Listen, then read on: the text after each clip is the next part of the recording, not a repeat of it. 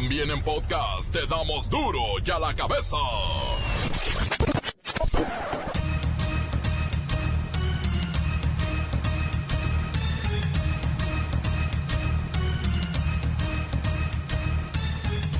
Lunes 26 de agosto del 2019, yo soy Miguel Ángel Fernández y esto es duro y a la cabeza sin censura. Regresan los niños a clases, 25 millones de estudiantes atizan el fuego de las lágrimas, las dobles filas, el tráfico, caos total. Caminito de la escuela. Todo eh, en calma, hay eh, participación de maestros, no tenemos problemas mayores para que se lleve a cabo este proceso educativo tan importante que está a cargo mayoritariamente del Estado mexicano. La Secretaría de Educación Pública anda atrasadita. Aún le faltan por repartir 7 millones de libros de texto. Y eh, al día de hoy se eh, están entregando eh, precisamente el 96% de todos los libros de texto gratuito. aquí cabe señalar que los libros que están llegando unos días más tarde no están eh, dentro todavía de los planes y programas de estas primeras semanas, de manera que al desempeño escolar no le afecta. Discretamente y sin afán de alarmar en Chihuahua, hmm, están sospechando las autoridades de 32 casos de sarampión locales. Según la Organización de las Naciones Unidas, Colombia envía mujeres adultas a México con fines de explotación sexual.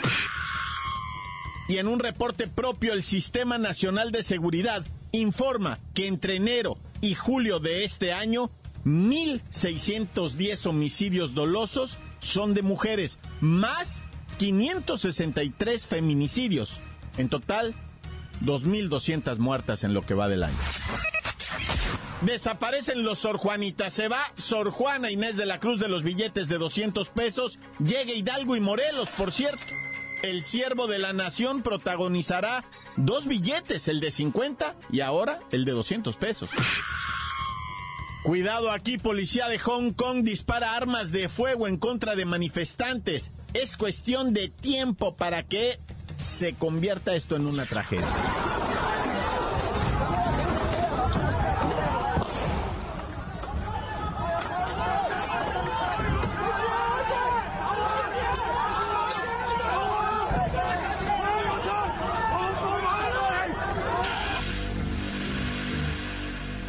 Reportero del barrio nos tiene la ejecución de un coronel del ejército mexicano en Michoacán. Bueno, y la bacha y el cerillo, el sube y baja de la tabla general, qué poquito le duró el gusto a los gallos blancos del Querétaro, sin embargo el Santos hoy es super líder. Comencemos con la sagrada misión de informarle porque aquí no explicamos las noticias con manzanas, no, aquí las explicamos con huevos. Llegó el momento de presentarte las noticias como nadie más lo sabe hacer. Los datos que otros ocultan, aquí los exponemos sin rodeos. Agudeza, ironía, sátira y el comentario mordaz. Solo en duro y a la cabeza. ¡Arrancamos!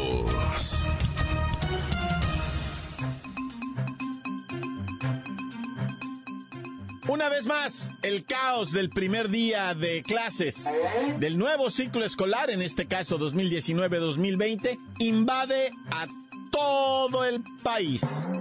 Desde la Secretaría de Educación Pública nos informan que el regreso a clases lo iniciaron 25.4 millones de estudiantes en todo el, el territorio nacional. Pero me queda la duda de ese 25.4. Por eso vamos con la vocera de la SEP, la maestra Hortensia Simbarón. ¿Cuántos chamacos regresaron a las aulas, maestra? ¿Qué es eso de 25.4 millones? Ay, mira, hijo, no puedo platicar mucho, porque ando en las puras carreras.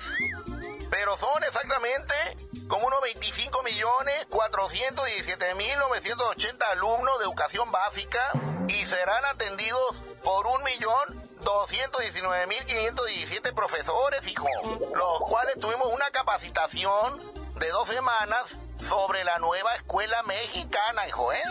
Maestra Hortensia, y nos gustaría saber cuántos chiquillos entran por primera vez a la escuela. Ah, pues esos, mira, hijo, esos son 284.946 menores, los que iniciaron hoy su carrera educativa. 4.773.360 pasaron al preescolar. 13.920.602 a la primaria y 6.439.072 pasaron a la secundaria, hijo, ¿eh? Oiga, maestra Hortensi, ¿con cuántos templos del saber contamos en el país? ¿Cuántas escuelas? Vaya. Pues mira, hijo, estamos trabajando en 232.876.000 escuelas, de las cuales 198.348 son públicas y 34.528 son privadas. Y ya lo dijo Tata Obrador, se va a garantizar la educación para todos los alumnos y alumnas, hijo. A ver, eh, señora, en triple fila no puede estar dejando chamacos. Ay, no, no entienden. Señora, suelta el celular, mira que va a machucar a la bendición. Me va a rayar el carro. Acuérdese la libreta forrada por año, ¿eh? Cada grado tiene su color. Y cada materia también. Los niños que no han pagado, fórmense de este lado. Muchas gracias, muchas gracias, maestra Hortensia Simbarón. Es verdad, hoy el presidente López Obrador le dio el banderazo de salida al nuevo ciclo escolar. Todo eh, en calma, hay eh, participación de maestros, no tenemos problemas mayores para que se lleve a cabo este proceso educativo tan importante que está a cargo mayoritariamente del Estado mexicano. La nota que te entra. Duro ya la cabeza. Duro ya la cabeza. Ah, qué difícil iniciar una semana con este tipo de noticias, pero tenemos que darlas, porque hay un reporte del secretario ejecutivo del Sistema Nacional de Seguridad Pública, donde se informa que de enero a julio de este año, un total de 2.173 mujeres han sido asesinadas. De estos casos, 563 se clasifican como crímenes de odio, simplemente por razón de ser mujeres, el famoso feminicidio. Y cuando digo famoso, tristemente célebre a nivel mundial. Así es que vamos con Siri. Siri, por favor, léeme esa parte del reporte del Sistema Nacional de Seguridad Pública. Según un reporte del Secretariado Ejecutivo del Sistema Nacional de Seguridad Pública, la cifra de asesinatos cometidos contra mujeres creció 4.3% en la primera mitad de 2019, con respecto al mismo periodo de 2018. Siri, ¿de dónde obtienen estos datos tan aterradores? Las cifras recabadas por el Sistema de Seguridad Pública provienen de los reportes de los gobiernos estatales y revelan que las mujeres constituyen 34.4% de las víctimas de delitos violentos registrados en todo el país. Esto incluye homicidios dolosos y culposos, feminicidios, secuestro, extorsión, lesiones, tráfico y trata de personas. Bueno, párale de contar.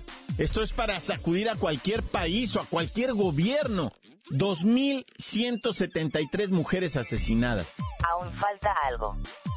Por entidades, Veracruz es donde más feminicidios se han registrado durante el año, con un total de 114 casos, seguido del Estado de México, con 53. y Puebla, con 36. La Ciudad de México ocupa el quinto sitio, con 26. Por municipios, donde más feminicidios se han cometido este año es en Ciudad Juárez, Chihuahua, con un total de 12 casos. En segundo lugar, Jalapa, Veracruz, con 11, y en tercer sitio Culiacán, Sinaloa, con 8. Gracias, Siri. Lamentablemente a estos números tan negros, tan dramáticos, tendremos que sumarle las denuncias no realizadas por los ciudadanos, por parientes de las víctimas que son omisos, que no se acercan a decir mi hermana, tal vez mi madre o un ser cercano, no aparece. Si no encontramos a un ser querido, si no sabemos del paradero de alguno de nuestros afectos, denúncielo. Duro y a la cabeza. Encuéntranos en Facebook, facebook.com, diagonal duro y a la cabeza oficial. Estás escuchando el podcast de duro y a la cabeza. Síguenos en Twitter, arroba duro y a la cabeza. Les recuerdo que están listos para ser escuchados todos los podcasts de Duro y a la cabeza. Por favor, búsquenos ahí en iTunes o en el e-box. También tenemos cuentas oficiales de Facebook y de Twitter. Duro y a la cabeza. Tiempo del reportero del barrio nos dice que en una novatada hicieron gritar a una chica hasta destrozarle la garganta. Montes, montes, alicantes, pintos, pájaros, cantantes. Oye, te trae esta nota de la novatada en la Ciudad de México en una preparatoria donde hicieron gritar a la morrita. Pues de. Ahora sí que de novatada, ¿verdad? La pusieron a grito y grito hasta que el gaznate se le reventó. Y la morrita llegó al hospital, ¿eh? Ahora sí que, como dicen, escupiendo sangre. De veras que estamos, pero, pero bien salvajísimos, ¿verdad? Pero bueno, ya. Ahorita el gobierno López Obradorista, es que no me gusta llamarle así a mí, la neta, que gobierno López Obradorista, porque me suena así como a carrancista, ¿va? a maderista, a eso de aquellos tiempos. A mí me gusta decir el gobierno de federal, ¿va? el gobierno de México. Ahorita está metido en un borlo muy serio, vato, porque en un, en un enfrentamiento, en un desaguisado, que yo no tengo muy claro todavía cómo fueron los hechos, mataron al teniente coronel Manuel Maldonado Celis, ¿verdad? Este, eso, eso al gobierno federal, pues, eh, al ejército mexicano. Cualquier pérdida de cualquier ciudadano y cualquier lo que tú me digas es lamentable. Pero obviamente el ejército nacional, pues es cosa de cuidado y, y cualquier soldado que fallezca, ya ves que traían ese relajo que les habían robado las armas en Tlaxcala, después las recuperaron y ahorita en Michoacán la pérdida de, de este teniente coronel, son cosas muy serias pues para el ejército mexicano, la neta, güey. Y si me preguntas cómo murió, te digo que solo sé que fue en un enfrentamiento a tiros con delincuentes en Michoacán, ¿verdad? La zona es por allá, este, Siracuarerito, ah, es que yo, de repente los michoacanos me salen con unos nombres, pero es Siracuarerito, y la neta, esto se puede poner muy delicado, pero siempre digo lo mismo no, luego ni pasa nada. Autoridades de Quintana Roo informaron va sobre el asesinato de Daniel Lavoy. Este señor Lavoy es un excónsul honorario de Canadá en México. Apareció golpeado en su cama tapado con una sábana. Pues ahora sí que molido a golpes. Él, él- él ayudaba mucho a, la, ¿cómo se dice? A la comunidad impartiendo clases de inglés a bajo costo. Vivía modestamente, a pesar de ser una persona con recursos, ¿eh? Él vivía modestamente, auxiliaba a la población. ¿Quién sabe qué, qué habrá sido esta, esta situación tan delicada, verdad? Oye, ¿y escuchaste lo del individuo que había asesinado a un jugador de la NFL, Barry Bennett? Fue muy famoso, jugó 11 temporadas Barry Bennett. Lo asesinaron a él y a su esposa. Él ya estaba retirado, del, ya había jugado hace muchos años él en la NFL, pero sí fue famoso. Barry Bennett, pues le dieron a él dos tiros en la cabeza, uno en el pecho, uno en la espalda.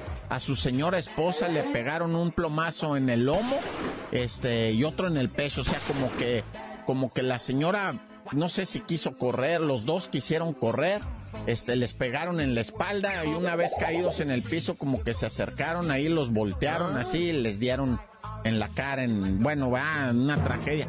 ¿Sabes quién fue? Su hijo, fue su hijo de ellos. Un muchacho que pasaron a agarrar en Cancún. Y es que a mí me llegó el reporte de un gringo loco que habían agarrado en las calles de Cancún, ahí en el bulevar ese Cuculcán, que lo agarró la municipal pero resulta que no, no es que era un gringo loco, el vato se quiso dar a la fuga, peleó con los oficiales porque está grandote, está, este, él jugó fútbol americano también, no de manera profesional, pero le puso una golpiza. ¿Sabes quién lo logró detener? Agentes norteamericanos encubiertos. Ah. Sí, así como lo oyes, agentes norteamericanos encubiertos lo sometieron al vato. Y después ellos desaparecieron los agentes encubiertos y ya después se los van a entregar a ellos, ¿verdad? Para que hagan la extradición de, este vato. ¿Y sabes qué quería? Eh, ¿Por qué estaba en Cancún? No andaba huyendo. No, era su coartada decir, ¿cómo mataron a mi papá? No, pues yo tengo tanto tiempo en Cancún. Pero bueno, se me acabó el tiempo si no te platicaba toda la historia, lo mal que le salió el plan al amigo este hijo. ¡Corta! La nota que sacude. ¡Duro! ¡Duro ya la cabeza! Antes del corte comercial, escuchemos sus mensajes. Ustedes los envían diariamente. Gracias, gracias al 664-486-6901. Duro ya la cabeza, noticias como nadie las da. Sin cuentas ni cuentos en vendos, puras exclusivas, crudas y ya el momento no se explica con manzanas, se explica con huevos. Te dejamos la línea, así que ponte atento. 664-486-6901, aquí estamos de nuez. 664-486-6901, aquí estamos de nuez. Duro y el cabeza sin censuras, te saluda. El Baby Cat, les mando un saludo desde mi casa, Fort Mitchell, Alabama, la mejor FM y recuerda Mikey, te extrañamos, pero queremos más a la Franco. Duro y a la cabeza, la mejor FM. Hola, para Duro y a la cabeza, desde Tonalá, Jalisco, del taller de los Méndez, quiero mandar un saludo al inútil mayor, al líder, el famosísimo, famosísimo Chundo. Un saludo para Nacho Méndez, el Coconas que no trabaja los lunes, para la inútil de la churra. Tan tan se acabó corta. Encuéntranos en Facebook, facebook.com, diagonal duro y a la cabeza oficial. Esto es el podcast de duro y a la cabeza. Tiempo de deportes con la bacha y el cerillo, pues no sabemos cómo está la tabla general, a veces gallos, a veces eh, santos. Bueno, hasta el Atlas ha estado de superlíder en este torneo.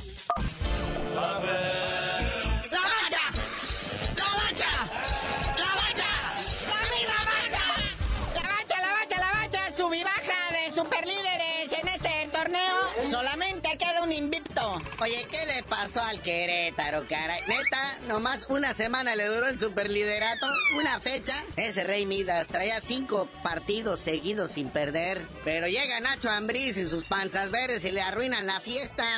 A cualquiera, ¿eh? A cualquiera. Cuidado con ese León, ya lo conocimos temporada pasada. Ahorita, este, anda así como que, como que quiere y que no quiere. Porque ya sabemos que trae un descansito por ahí. O sea, por eso no trae los 13 puntos que lo podrían colocar pues más arribita, ¿verdad? Pero, pero ahí está el León. Pero en primer lugar, ¿quién está, muñeco, de la tabla? Santos. Nomás descuidó tantito el superliderato, ¿verdad? Es que su director técnico, Memo Almada, jamás había dirigido en México, ¿eh? Se lo trae el Santos y mira nada más, le están pegando a todo mundo. Le ganan 2-1 al Monterrey, al Rayados, que a pesar de ser una de las nóminas más caras del fútbol, pues nomás no, ¿verdad? Pues ahí está el Santos en primer lugar y el Monterrey cae al noveno. Estamos hablando de resultados, no de dinero, gente, malícenla. Bueno, en segundo lugar ya lo dijimos, el único invicto, el AME, que se enfrentó al Tigres. Ya Paco Memo Ochoa ya tocó terreno nacional. Ya sabe lo que se siente ganar en pesos. Y pues le hicieron un golazo. Y quedaron las cosas uno a uno proyectando a los Tigres al lugar 4 de la tabla. En el tercer lugar de la tabla, como ya dijimos, ahí está el Querétaro. Cuarto el Tigres. Quinto, el Necaxa, que se metió allá al estadio de las Chivas y les puso una revolcada 2 a 1. Obscenos, no respetan. El campo sagrado, el chiverío, no se le hace eso. Pero bueno, también, si las caninas con cuernos no reaccionan, pues ¿pa' cuándo, ah? Oye, y en séptimo lugar están los Pumas, que no estaban hasta no sé dónde. Sí, pero fueron a perder con el Monarcas Morelia 2 a 0. Entonces ahí deja al Pumas en séptimo lugar. Pero ¿qué tal la máquina, muñeco, eh? Dejó ir los puntos así como si lo regalaran y en su estadio. Y contra el Puebla, no, bueno. Y lo peor es que por poquito le saque el Puebla el partido. Si no fuera por Santísimo Chuy Corona, que de veras se discutió chido, ahorita estaríamos celebrando el primer triunfo poblano. Pero pues ya ahí para abajo, pues ya están todos ya. El resto, entre marcadores interesantes, el Toluca le gana 2-0 al Club Tijuana, por lo que los Cholos Quincles le alargan la chamba una semana más a la Volpe. Y el Veracruz vuelve a perder, ahora con el Atlético San Luis, el recién ascendido. Esta marca, carnalito, creo que ya son como 32 o 36 partidos en primera división sin ganar. Ya es récord nivel mundial. Ya empataron al Rapper de Inglaterra como equipos profesionales en primeras divisiones de sus respectivos países que llevan tanto partido consecutivo sin ganar. Y estando ahí, o sea, ¿qué hacen? O sea, uno no se da, no entiende. ¿Qué son? ¿Jugadores? ¿Cuerpo técnico? ¿Afición? Cambien de afición, a lo mejor es eso. Pero bueno, parece ser que con billetes puede seguir perdiendo. Oye, y dando un repasón cómo les fue el fin de semana a los mexicanos en el extranjero. Ahí está Raulito Jiménez, anota para el empate del Wolverhampton, anotó de penal en el empate 1-1. Pero que sí está de mal y de malas, eh, Chicharito. Sí, se puso malo de diarrea, entró el suplente y pum, que clava dos goles. El suplente, el que está en la banca. Chale, qué mala onda. Luego ya cuando te alivies, jefe, ya estoy listo. No, pues tu reemplazo ya lleva como seis goles. Mejor sigue recuperándote, Chicharito. Oye, otros que ganaron, el Napoli se lleva partidazo frente a la Fiorentina, pero pues a Michoki lo dejaron guardado. Y bueno, por ahí, nuestro HH hermosísimo celebraba el triunfo del Atleti. Ganamos, Madrid decía, pero pues no jugó, se quedó en la banca. Bueno, carnalito, ya vámonos, no sin antes, este, pues también otro que está de mal y de peores es el Chiquimarco. El jueves me lo nombraron director técnico del Salamanca de la segunda división y ya lo corrieron. Es que se puso a vender gel y a tomarse selfie con los jugadores, más bien parecía fanático. Sí, creo que la regla para entrenar es que todos tenían que traer el pelito engominado igual que él. Y él vendía los geles, pues cómo. Pero ya tú mejor dinos por qué te dicen el cerillo. Hasta que el Chiquimarco, con toda su experiencia en Europa, nos venga a dirigir el fútbol acá, les digo. ¡La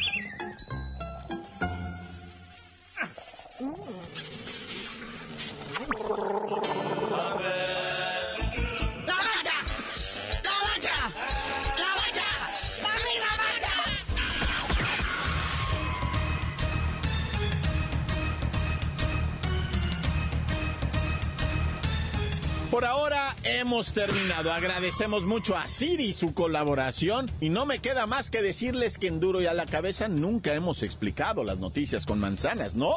Aquí las explicamos con huevos. Por hoy el tiempo se nos ha terminado. Le damos un respiro a la información, pero prometemos regresar para exponerte las noticias como son. Duro y a la cabeza es Miguel Ángel Fernández, Arturo González, Evi González y la producción de Luis González, el señor X. Una producción original de MBS Radio.